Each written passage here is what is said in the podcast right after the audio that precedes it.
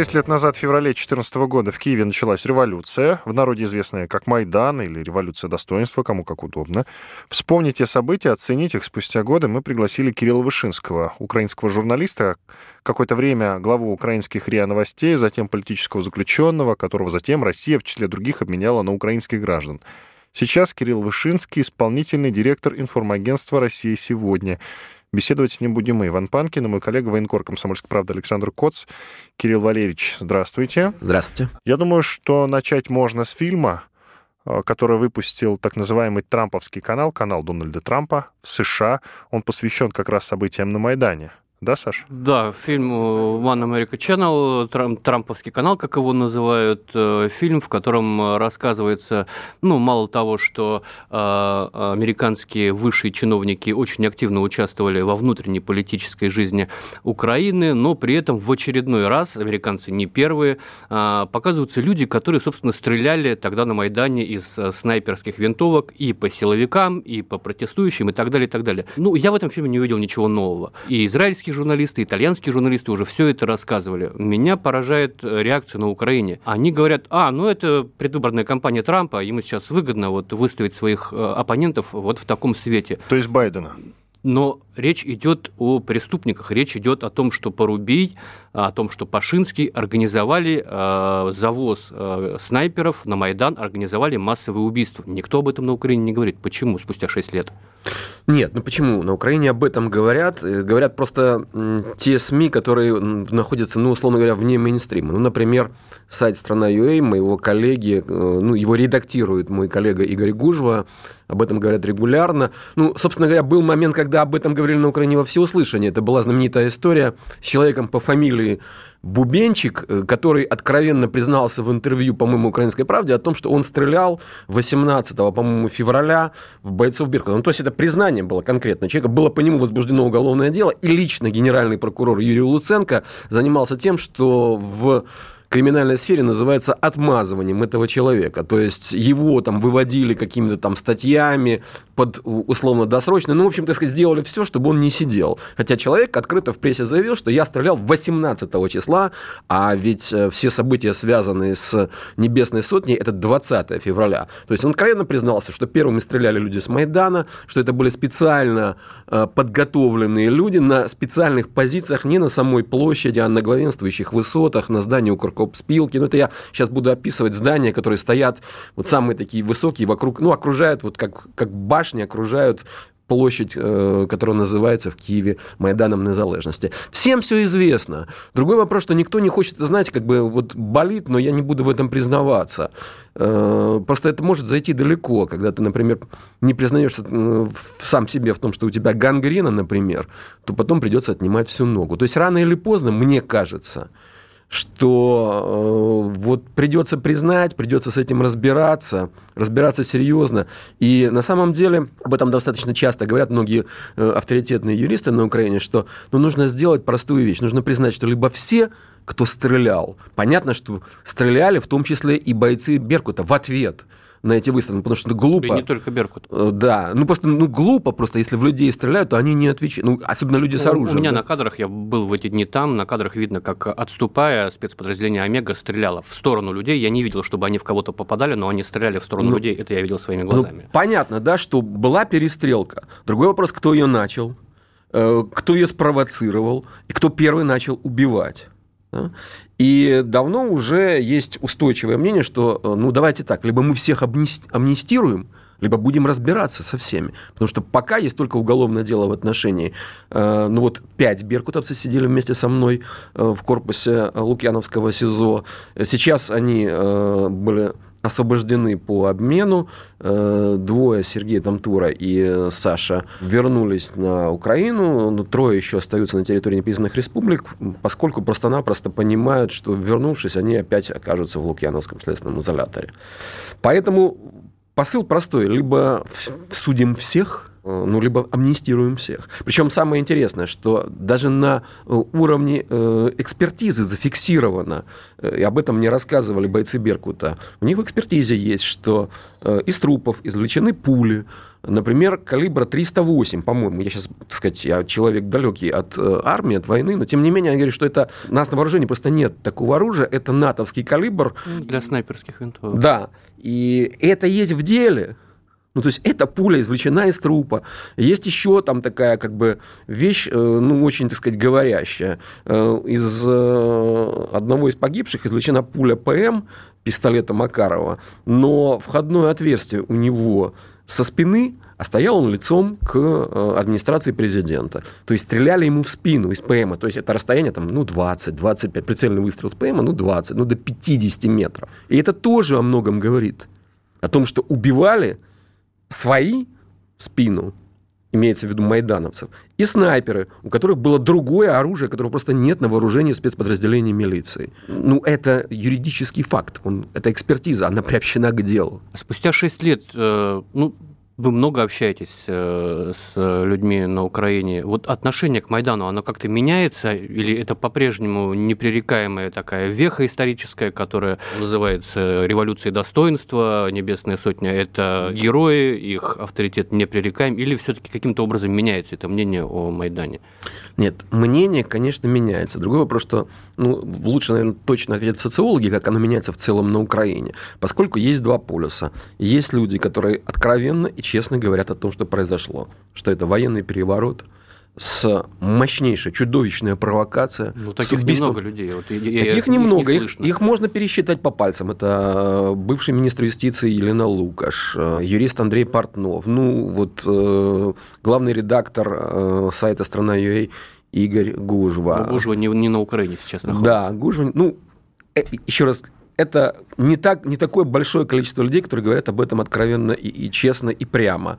И есть, ну, вот э, доминирующая в СМИ позиция о том, что и эту позицию продавили недавно, в том числе и в Верховной Раде, поскольку там, э, по крайней мере, на комитете проголосована резолюция к шестилетию Майдана о том, что это, значит, по-прежнему, так сказать, героическое э, событие, значит, которое и только Янукович, значит, его политика спровоцировали и это, и войну, и так далее, и тому подобное, и опять осуждение, так сказать, там, мифической российской угрозы и агрессии, про которую все время говорят на Украине. То есть это, к сожалению, линия, которую поддерживает политический истеблишмент, поддерживают в э, ну, не люблю эту фразу, но тем не менее, в мейнстримных СМИ, то есть в доминирующих СМИ, в телевизионном пространстве, в интернете, то есть это все по-прежнему продавится. Но это мнение, ну, вот того самого агрессивного меньшинства, которое, собственно говоря, все это и устроило, весь этот Майдан.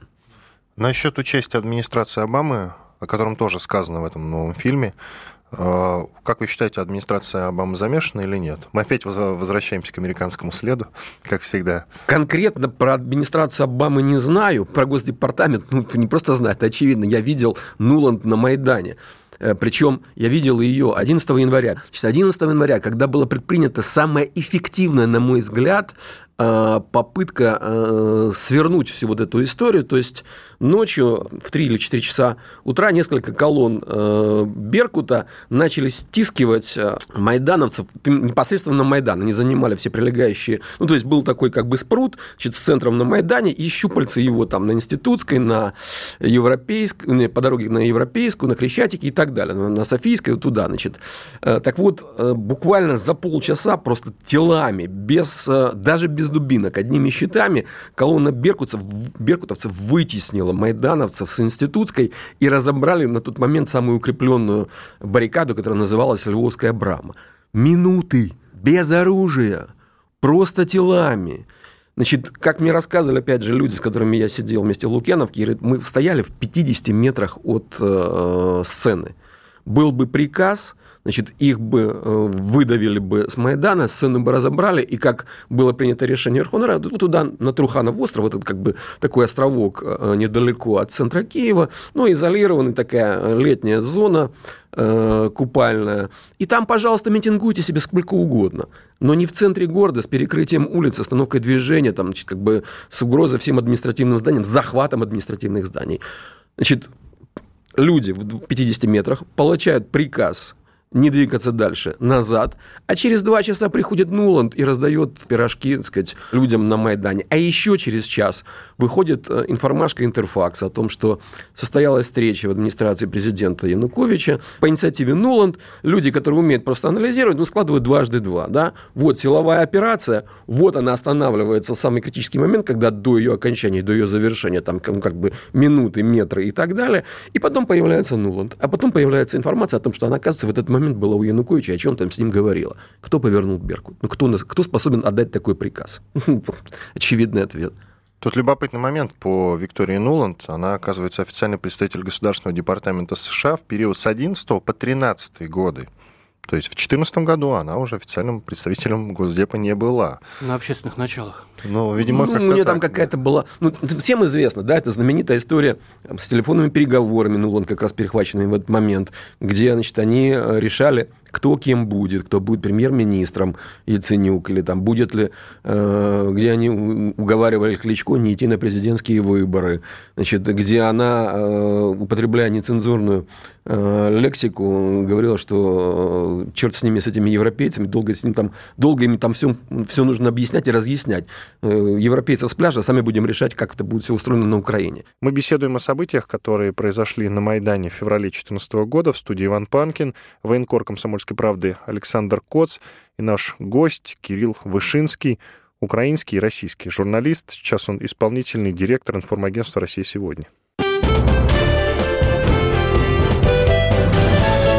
Гость в студии.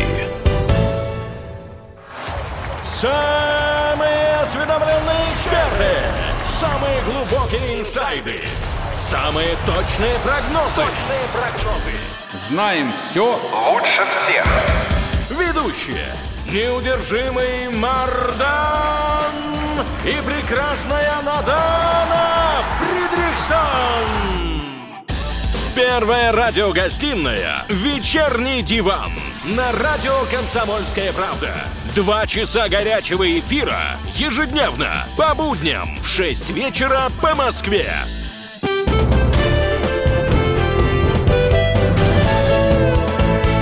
Гость в студии. Снова здравствуйте, друзья. В студии радио «Комсомольская правда» по-прежнему Иван Панкин, военкор «Комсомольской правды» Александр Коц. Наш гость сегодня Кирилл Вышинский, исполнительный директор информагентства «Россия сегодня». Мы беседуем о событиях, которые произошли ровно 6 лет назад, в феврале 2014 года на Майдане. Кирилл Валерьевич, можно ли сказать, что Майдан — это поединок США с Россией, и тем самым, устроив Майдан, я имею в виду, на Украине — США победили вот в этом противостоянии нашем?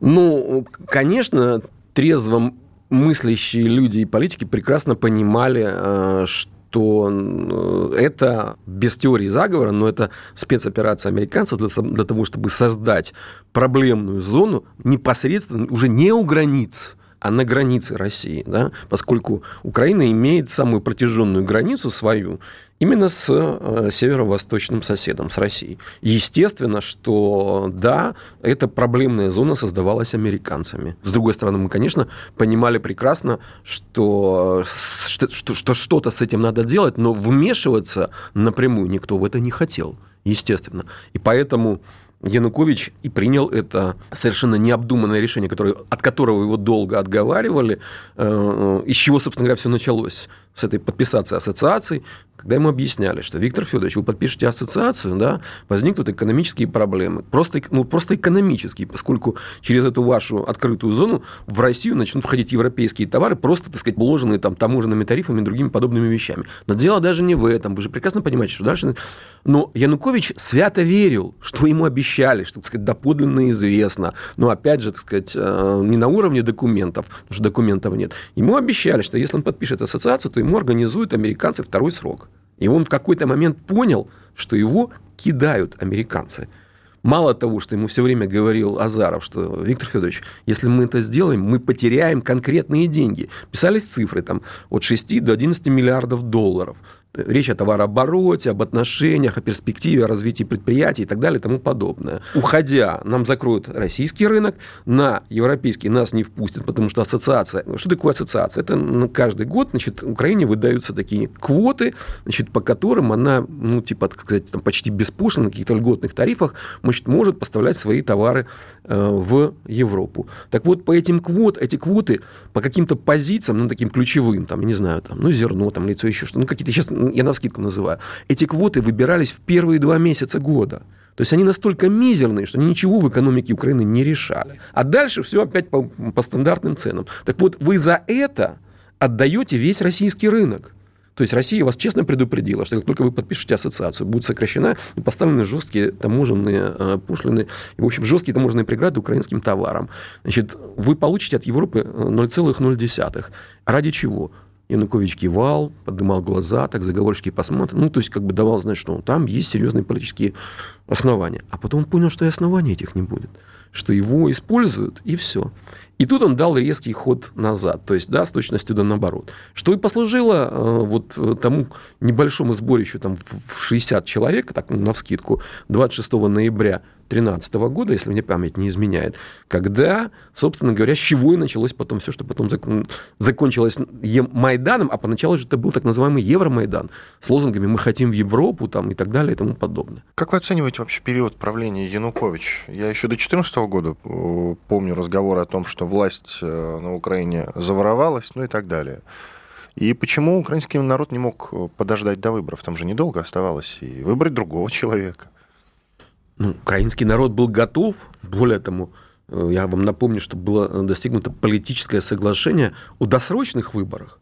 То есть на самом деле все было в неких рамках да, законных. Другой вопрос, что эти законные рамки, они не удовлетворяли тех, кто стоял за Майданом кому э, нужен был реальный конфликт, а самое главное, реальная смена власти.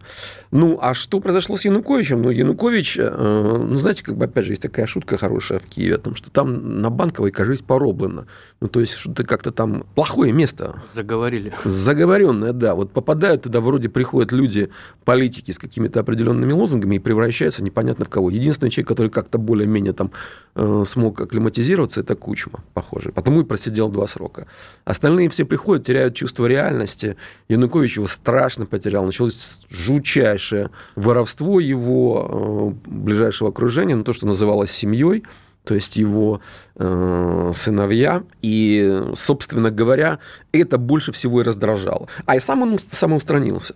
То есть было построено это вот здоровенное поместье, страусы, значит, бег там по, по пенькам, э, сон э, на пчелах э, и так далее.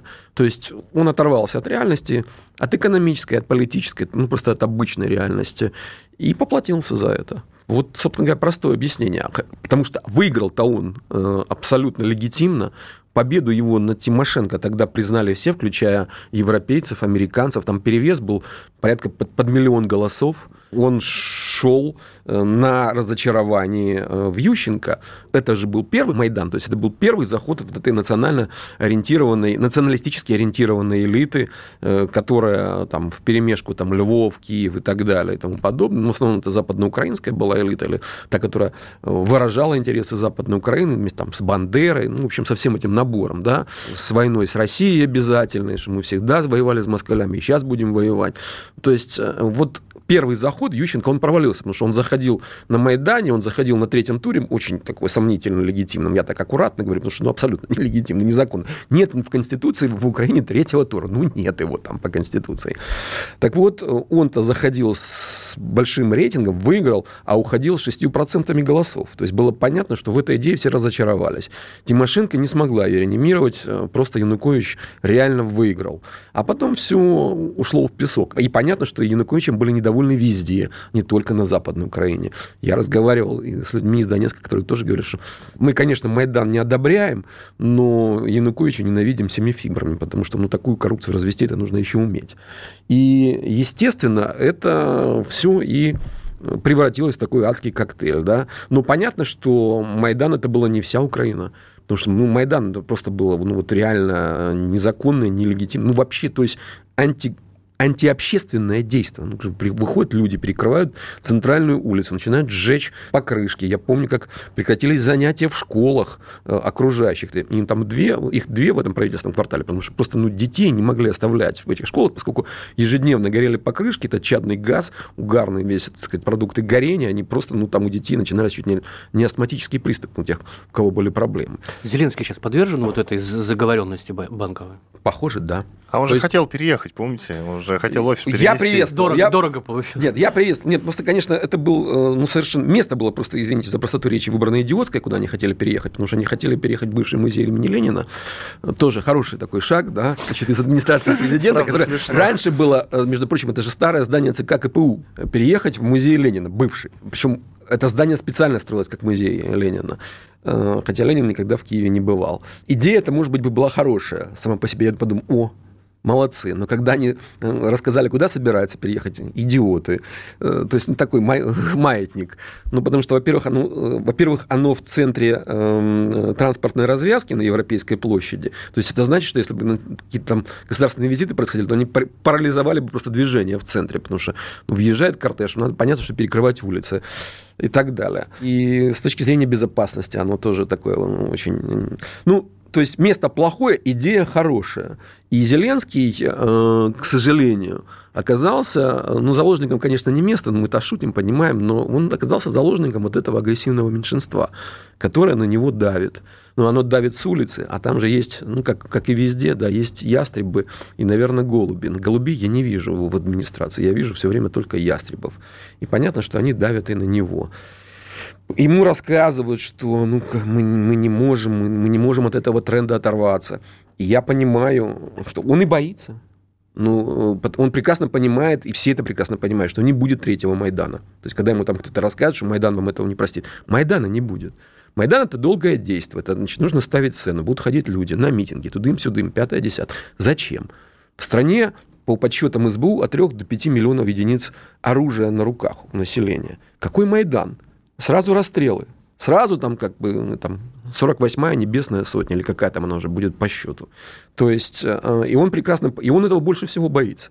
Я думаю, что его там втихаря тем шантажируют, например, поэтому так долго держится э, на своем месте Аваков, потому что ему говорят, что ну, Аваков же может их сдержать, а мы-то не можем.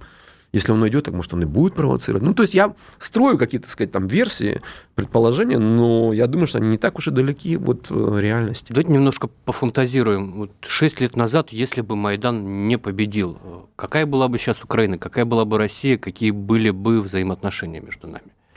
Ну, э, все равно, если бы не победил Майдан, то были бы досрочные выборы, как должно было быть по, э, по закону, да, по политическим соглашениям.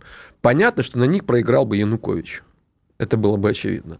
Был бы ли какой-то э, другой э, кандидат Юго-Востока, потому что ну, все выборы на Украине проходят по принципу маятника. Побеждает кандидат либо Юго-Востока, либо кандидат Запада. Кравчук, первый президент понятное дело, что это кандидат западная, западной Украины, западноукраинской идеи, такой незалежности в чистом виде. Кучма – это другой, значит, Ющенко – это опять вот этот вот западноукраинский тренд, Янукович – это опять юго-восточный, и сейчас только э, западноукраинский, и, к сожалению, непонятно, э, может ли быть по-другому, поскольку отвалился большой кусок избирателей, которые голосовали традиционно за кандидата Юго-Востока. Но вот этот миллион, э, за счет которого выиграл Янукович, это же Крым. Это миллион голосов в Крыму. Мы беседуем о событиях, которые произошли на Майдане в феврале 2014 года в студии Иван Панкин, военкор «Комсомольской правды» Александр Коц и наш гость Кирилл Вышинский, украинский и российский журналист. Сейчас он исполнительный директор информагентства «Россия сегодня». Гость в студии. Политика. Владимир Путин приехал в Японию на саммит большой... Экономика. Покупательная способность тех денег, которые вы... Аналитика. Что происходит правильно, а что происходит неправильно. Технологии. В последнее время все чаще говорят о мошенничестве с электронными подписями. Музыка. Всем привет! Вы слушаете «Мир музыки». Комсомольская правда. Радио для тебя.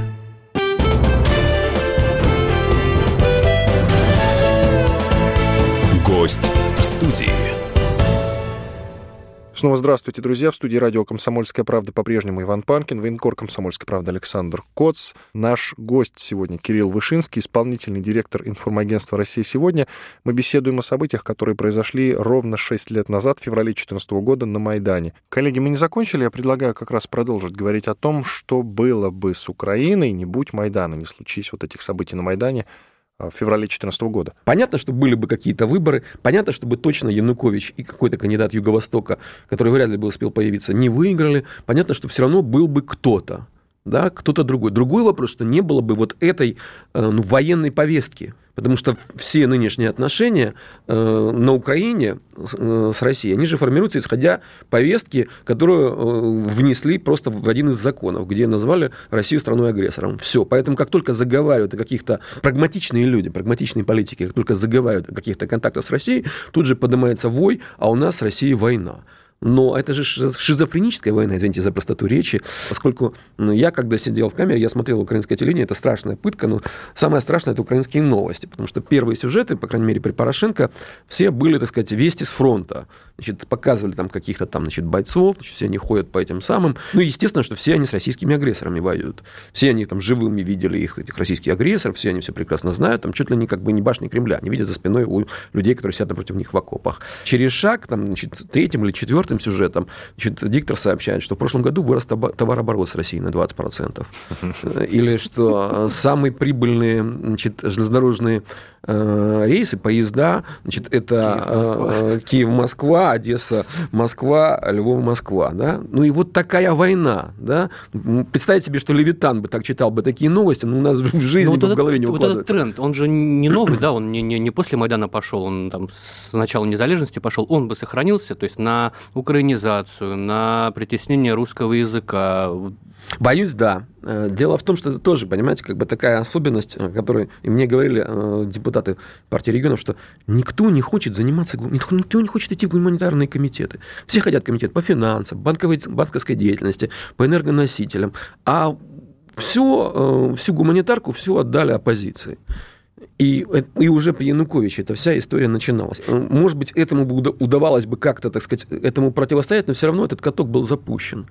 И... Но при этом Украина бы не потеряла вот этих связей с Россией, то есть продолжали бы там делать корабли, строить ракеты, взаимопроникновение промышленное, экономическое. Получается, Украина могла стать сильнее России. Нет? Сильнее России точно нет, потому что ну, я просто делал несколько сюжетов э, в 2013 году про э, кораблестроение, я ездил в Николаев, про, э, ну, про Южмаш, естественно, потому что я сам родом из Днепропетровска. Там, к сожалению, нечему было так бурно вырастать. Более того, уже тогда было понятно, ну, по крайней мере, на примере кораблестроения, и в России это прекрасно понимали, что это отрезанный ломоть, что кооперация... Нет, были какие-то еще люди, которые, ну, например, есть такой депутат Новинский, который купил крупный завод в Николаеве, судостроительный, значит, а он сам как бы гражданин Российской Федерации, этнический россиянин, и он рассчитывал, что ему удастся, получить, привлекая какие-то заказы, так сказать, ну, реанимировать эту всю историю. Но он, кстати, при Порошенко не получил ни одного заказа даже на производство э, военных кораблей для украинского флота, который якобы надо было страшно укреплять. Нет, просто маховик уже был запущен. Другой вопрос, что Проблема-то в чем? Проблема не в том, что разорвались все экономические связи, хотя это, это уже последствия. Ну и национализм бы не исчез, если бы не было Майдана. То есть вот те же самые факельные шествия, то же самое восхваление Но это же началось... чуждых нам это, это же все нач... это же, опять же, это же опять же все началось еще при Януковиче. Он же эти гайки, так сказать, отпустил.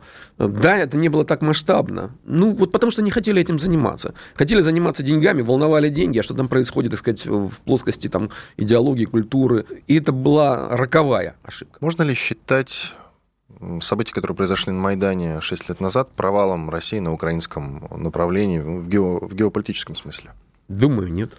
Поскольку э, сказать, что э, никто этим не занимался и никто ничего не предлагал Украине, ну это же неправда. Таможенный союз и так далее. Другой вопрос, что, э, возможно, не действовали так нагло, как американцы – ну, то есть не вливали такое количество денег вот в эти неправительственные организации и, и не сформировали свою пару, там, да, это знаменитая организация Оранжевого Майдана молодежная, ну, такие полувоенные. Но это же не гражданское общество. Это же учебник э, этого американца, Шарпа. да, Шарпа 72, или сколько там, 128, не помню, шагов к свободе. Не, да? наси- не насильственных. Да, Да, Джин Шарп. Джин Шарп, да. То есть это технология по э, государственным переворотам. Но Россия этим не занимается. Ошибка ли это? Ну, я считаю, что нет. И понятно, что тут как в подворотне, против лома нет приема, если нет другого лома. Да? Но то, что Россия вот в руки этот лом не берет, мне кажется, что это проявление силы. Да, в какой-то тактической перспективе это кажется проигрышем. А в стратегии, наверное, нет. Ну, просто, может, стратегию же еще не, не проглядываем, так сказать, далеко вперед. Ну, кто знает, что будет через 5-10 лет. Но я думаю, что вот сейчас показывает э, время, что есть и другие способы решения. Э, И, наверное, э, сейчас, судя по тому, что происходит, в том числе и с Россией, с ее авторитетом на международной арене, что он точно выше, чем... Да, э, были созданы какие-то локальные очаги, которые на сегодняшний день, кстати, не устраивают уже никого и в Европе. И уже европейцы понимают, что вот эта вот головная боль, которую они получили себе на года в виде Украины, да, с гражданской, по сути, войной на этой территории, что это, это огромная ошибка, которую они совершили. Готовы ли они просто признать ли это публично, э, не знаю. Готовы ли они по- пойти по пути исправления этой ошибки, тоже не знаю. Может, неожиданный немножко вопрос. Какие плюсы от Майдана вы видите? Ну, там для России, для Украины. Россия Крым вернула, Россия получила прививку от э, вот этих протестных акций. Крым, по сути, так сказать, как бы это тоже так, ну, втихаря признают на Украине, он никогда не был стопроцентно украинским. Слишком сильны э, какие-то культурные корни, исторические корни и так далее. А вот то, что просто увидели воочию, к чему может привести хаос под э, видом или ширмой э, развития гражданского общества. Но это не гражданское общество, потому что кучка радикалов, которые измеряются процентами, да, нужно померить, сколько этих вот радикалов, которые создали Майдан, которые его поддерживали. Ну, 15, ну, 20 процентов, а 80. Вот все это гражданское общество, оно где, кем представлено. И это сейчас видно наглядно, и это очевидно, что Майдан э, просто э, ну, вытащил это все наверх, показал это наглядно. Что получила от Майдана Украина? Как мне кажется, ничего хорошего. Вот мое глубокое убеждение. То есть вот всплеск самосознания, патриотизма и всего остального, мне кажется, что это ложно. э. Это, это ложно, понят, ложно понятые ценности. Более того, э, как мне кажется, произошла самая страшная вещь, которая происходит в результате любой революции. Были созданы э, социальные лифты, по которым в ходе революции начали подниматься в политическую элиту люди, близко к ней раньше никогда не подходившие, не стоявшие. Ну и самый яркий пример это, э, ну такой очевидный, это казак Гаврилюк, знаменитый, значит, человек, который был прорабом, а потом стал, э, строил дома в России, значит, а потом стал э, депутатом Верховной Рады. Значит, э, все помнят историю, как он ходил по Майдану в кожухе, пропахшим керосином, поскольку он занимался тем, что разливал коктейли Молотова и, и подавал их нападающим. Вот. А потом э, ездил на автомобиле, построил себе дом, и все в этом смысле причитающееся. И таких было десятки. Во власть попадали люди, которые ничего про нее не знали, значит, и этот тренд настолько сильно сформировался, что он продолжается и на сегодняшний день. Как себя люди чувствуют на Украине сейчас? Вот, э, ну, что мы знаем из российских э, программ передач? Ну, это вот главенство э, Вы знаете, я- агрессивного меньшинства. Вот у вас своя программа, да, э, посвященная Вы Украине. знаете, э, мне... Нет, ну как бы есть цифры, которые просто показывают, что э, люди предпочитают уезжать с Украины и работать э, в других странах. Э, Выросло число зарабичан, которые уезжают это просто цифры там миллионы. От 3 до 5 миллионов украинцев, работающих за рубежом. Я в своей телевизионной программе, которая называется «Типичная Украина» выходит на канале «Россия-24», я стараюсь рассказывать действительно про людей, про, про жизнь, про их... э, ну, вот то, что называется жизненную инфраструктуру. Вот то, в чем... Ну, вот мы знаем, да, в чем живет каждый россиянин. То есть он что-то смотрит по телевизору, он э, ходит на какое-то кино, он знает, что вот э, сейчас там самый э, важный фильм, который он должен был бы, по идее, посмотреть, это там «Союз спасения», это про историю. Значит, это говорит, если про российское кино, или там «Лед-2». Ну, то есть он э, слушает какую-то музыку, э, он ездит на автомобилях и знает, где они собраны. Это российской сборки, это не российской сборки. Он знает, за кого болеть, или, по крайней мере, так сказать, э, что происходит в его любимой команде, как устроен чемпионат по футболу, баскетболу и так далее. То есть вот это его жизненная инфраструктура. Э, а я хотел бы рассказать про такую же жизненную инфраструктуру украинцев, потому что, ну, вы правильно сказали, что мы об Украине сейчас узнаем либо из э, новостей, а эти новости неутешительные, увы, значит, либо из перепалок украинских экспертов, которых, честно говоря, на Украине мало кто знал. Например, там того же самого знаменитого Кофтона, да. Поэтому мне хочется, чтобы э, мы про самого большого, ну я не беру Китай, да, значит, но мы, россияне, про самого большого своего соседа и самого близкого, ну, потому что термин «братский народ», как мне кажется, ну его никто никогда не отменит, чтобы мы знали о нем как действительно как про соседа. Он да? воспринимает нас братским народом или там все нас ненавидят? Да нет, конечно. Опять же, там есть некое информационное пространство, которое забито. Забито вот этой вот историей про страну-агрессора, забито, значит, про тех, кто отобрал у нас все, Крым и, и Донбасс. Возникает простой вопрос. Если вам дороги Крым и Донбасс, почему вы убиваете людей Донбасса? И почему вы не хотите поставлять воду в Крым? Даже продавать ее. Извините, да, за пример. Я все время пока об этом, как э, голый про баню. У меня в камере в Херсоне, значит, из моих соседей половина приехали с заработков из, России, ну и в, раз, в силу разных обстоятельств оказались э, со мной вместе в этой камере, а половина мечтала о том, что когда они выйдут из камеры, что они уедут на заработки, и большинство прекрасно понимали, что проще всего в Россию, а не в Польшу или еще куда-то. Мы беседуем о событиях, которые произошли на Майдане в феврале 2014 года. В студии Иван Панкин, военкор «Комсомольской правды» Александр Коц и наш гость Кирилл Вышинский – украинский и российский журналист. Сейчас он исполнительный директор информагентства «Россия сегодня». Гость в студии. Новое время диктует новые правила. Ты не позволяешь себе подолгу быть привязанным к одному месту. Ты думаешь об удобстве, скорости и доступности информации. Именно поэтому мы сделали совершенно новую версию мобильного приложения «Радио Комсомольская правда». Современный интерфейс и обширный набор полезных функций.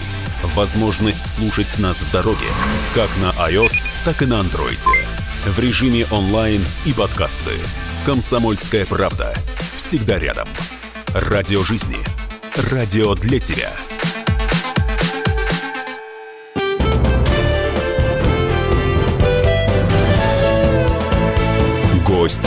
Студии. Снова здравствуйте, друзья. В студии радио «Комсомольская правда» по-прежнему Иван Панкин, военкор «Комсомольской правды» Александр Коц. Наш гость сегодня Кирилл Вышинский, исполнительный директор информагентства «Россия сегодня». Мы беседуем о событиях, которые произошли ровно 6 лет назад, в феврале 2014 года на Майдане. Кирилл Валерьевич, я предлагаю как раз закончить обсуждение вот этого вопроса, который начал Саша. Воспринимают ли нас на Украине, русских, как братский народ или нет? Понимаете, когда меня спрашивают, а а если, а если в России свобода слова? Я говорю, да, есть. Потому что, в отличие от Украины, здесь есть представитель украинской стороны. Вы можете поговорить э, и услышать Кофтона, еще кого-то там, э, ну, Василия Вакарова, да. Значит, Дмитрия Гордона, да. говоря. Э, вы можете, вы можете услышать людей, которые выражают ту точку зрения, да, точку зрения украинскую, которая вроде бы значит, э, потерпая, кажется, на Украине влучным словом, то есть э, вроде бы, так сказать, испытывает на себе э, агрессию со стороны России. И тем не менее, страна-агрессор, в кавычках, значит, дает возможность людям высказаться. На Украине вы не услышите российскую точку зрения. Я помню прекрасно, как там еще в 2015 году пригласили моего коллега, э, моего коллегу Захара Виноградова на один из эфиров, значит, и он сел, значит, и, так сказать, его сосед вдруг краем уха услышал, что рядом с ним э, российский журналист. Значит, Захар мне сказал, я думал, что ему будет плохо физически. То есть он смотрел на меня, он в лице переменился, значит, он отодвигался. То есть вот что-то в нем были какие-то внутренние борения, понимаете? Захару так и не дали слова сказать. Там два с половиной часа эфира его пригласили, он посидел, значит, как ему ведущий слово не дал, он вышел, спросил, а зачем я приходил? Ну, ты понимаешь, сейчас здесь российские журналисты, не в тренде, если бы мы дали тебе слово, у нас бы потом были неприятности. Все, с тех пор вообще просто не приглашают. Тех, кто вообще говорит хоть как-то в последнюю, ну, это было при Порошенко, тех, кто даже артикулировал фразу «гражданская война» по отношению к Донбассу, их перестали моментально, после первого же эфира перестали приглашать. Более того, там же была инициатива, чуть ли не хотели принять закон, который должен был наказывать за отрицание вот этой вот мифической российской агрессии. Я предлагаю, наконец, спросить, когда кончится война. А, тут же Зеленский разговаривал с Владимиром Путиным. А, СМИ это подают как контакт глаза в глаза. И вот э, Зеленский, значит, э, потом рассказал, он меня понял. и он понимает, что надо закончить эту войну. Когда закончится война, и кто способен ее остановить? Я опять сошлюсь на, на авторитеты, на президента Путина. Война закончится тогда, когда Киев начнет напрямую разговаривать с Донбассом. Потому что, ну, это же, опять, мы же здесь все в студии это прекрасно понимаем, что, в отличие от нас, не хотят признать на Украине, что это не война между Россией и Украиной, что это гражданская война между Киевом и Донбассом. И когда две стороны начнут разговаривать напрямую, не э, на уровне эфемизмов, да, вот такая контактная группа, а просто напрямую, когда начнется простой диалог, значит, политический, э, а там дальше, может быть, экономический, или наоборот, сначала экономический, а потом политический, тогда какие-то э, перспективы появятся. А так, это вот э, Зеленский рассказывает, ну, я посмотрел в глаза Путина, теперь, да, мы знаем, что война закончится. Всегда Путин говорил, без прямого диалога вы эту войну не закончите. И, у нее, и, то, что признавал и Порошенко, и что ему Путин откровенно говорил, что у этой конфликтной ситуации нет военного решения. Признайте это, начните политические переговоры с непризнанными республиками. Вы их признаете в виде республик, автономных или еще чего-то. Начните с ними диалог, вступите. Тогда закончится война. Или, по крайней мере, появится пространство, в котором можно ее закончить. До тех пор нет просто пространства для ее окончания. А вот если серьезно, Украине выгодно, чтобы Донбасс и Крым вернулись обратно в состав? С моей точки зрения, да.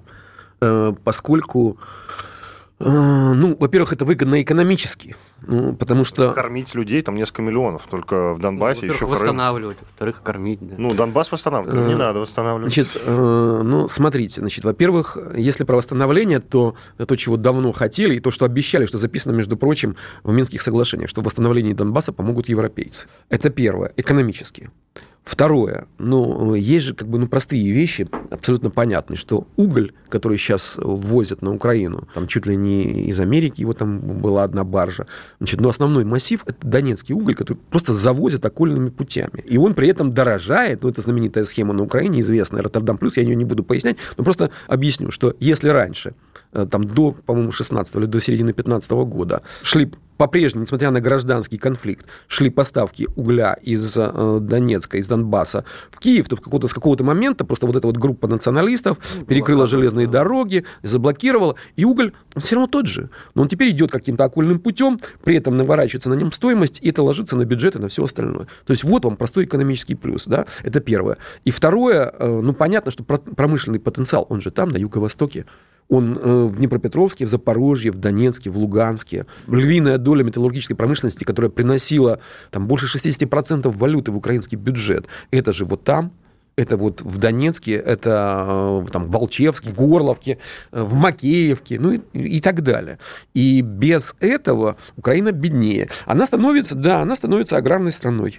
То есть вот сейчас там с гордостью рассказывал, Порошенко рассказал, что мы будем великой IT-державой и сельскохозяйственной. И что, значит, мы сейчас бурно развиваем сельское хозяйство, значит, но просто, опять же, есть простые подсчеты людей, э, экономистов, что для того, чтобы быть великой аграрной страной, э, на Украине нужно не больше 15 миллионов населения. Все остальные лишние, потому что они работали на заводах.